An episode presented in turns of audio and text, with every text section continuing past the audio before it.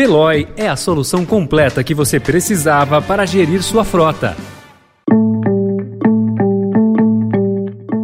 Olá, começa agora mais uma edição do Notícia no seu Tempo, um podcast do Estadão para você ouvir as principais informações do jornal. Esses são os destaques do dia. Estados manobram e enviam um bilhão de reais extra para tribunais de justiça e ministérios públicos. Sindicatos marcam assembleia que pode destituir presidente da Fiesp. E mulheres devem ficar com pastas de orçamentos relevantes no governo Lula. Hoje é segunda-feira, 12 de dezembro de 2022.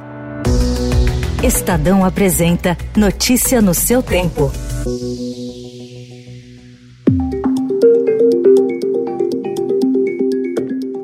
Juntos, os governos de São Paulo, Bahia, Paraná e Tocantins transferiram, sem aval das assembleias legislativas, um bilhão de reais extra para o pagamento de salários de funcionários de tribunais de justiça e ministérios públicos no ano passado. É o que mostra um levantamento da plataforma Justa, que é especializada em pesquisa sobre gestão do sistema de justiça, obtido pelo Estadão. A maior parte, 546 milhões de reais, foi enviada pelo governo de São Paulo, o que ajudou ajudou a engordar o orçamento do TJ São Paulo, que chegou a 10 bilhões de reais. A cifra supera a soma reservada para o custeio e investimento de 10 secretarias paulistas ou os orçamentos de USP e Unicamp somados. Nos quatro estados, os valores extras são superiores aos salários das secretarias estaduais de saúde. TJs contestam as cifras. Especialistas apontam problemas no modelo.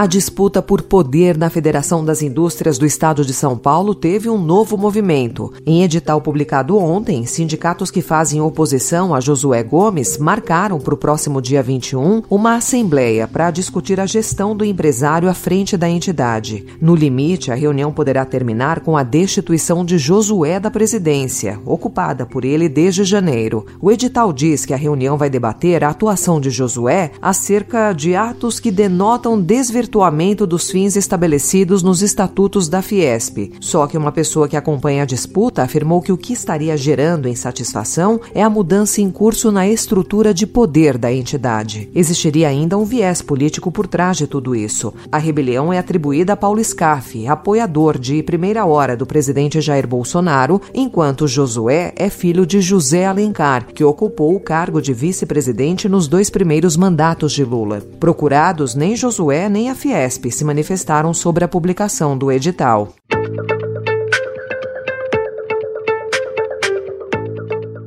O senador Marcelo Castro deve apresentar até hoje à noite o seu parecer sobre o orçamento de 2023. A decisão foi anunciada ontem, depois de reunião do relator geral da proposta orçamentária com o presidente eleito Luiz Inácio Lula da Silva e o futuro ministro da Fazenda Fernando Haddad. O parlamentar disse que vai levar em conta o texto da PEC da transição em negociação no Congresso.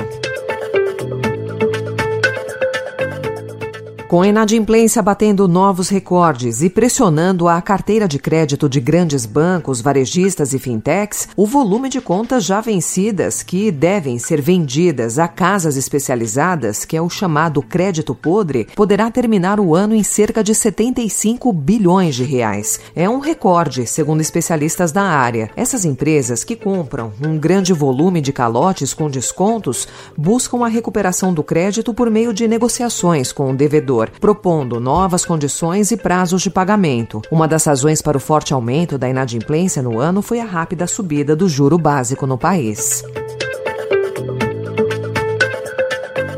Após um primeiro anúncio composto apenas por homens, o presidente eleito Luiz Inácio Lula da Silva prepara a divulgação dos nomes de cinco mulheres para comandar pastas relevantes, também do ponto de vista orçamentário. A previsão é de que a lista inclua os ministérios da Saúde, da Educação e do Desenvolvimento Social, que juntos têm 509 bilhões de reais de orçamento previsto para 2023 e que estão entre os órgãos responsáveis pelo maior volume de recursos. Simone Simone Tebet é cotada para o desenvolvimento social. A presidente da Fiocruz, Nízia Trindade, deve ir para a saúde. E a cantora Margarete Menezes foi sondada para a cultura. Nos Estados Unidos, o FBI anunciou ontem a prisão de Abu Aguila Mohamed Massoud, terrorista líbio, acusado de envolvimento na explosão em pleno voo de um Boeing 747 da Panam sobre a cidade de Lockerbie, na Escócia, em 1988, que deixou 270 mortos. Ele será extraditado da Líbia para os Estados Unidos. A prisão de Massoud, 34 anos depois do atentado, foi o desfecho de um esforço de décadas do Departamento Departamento de Justiça dos Estados Unidos para processá-lo. Notícia no seu tempo. As principais notícias do dia no jornal O Estado de São Paulo.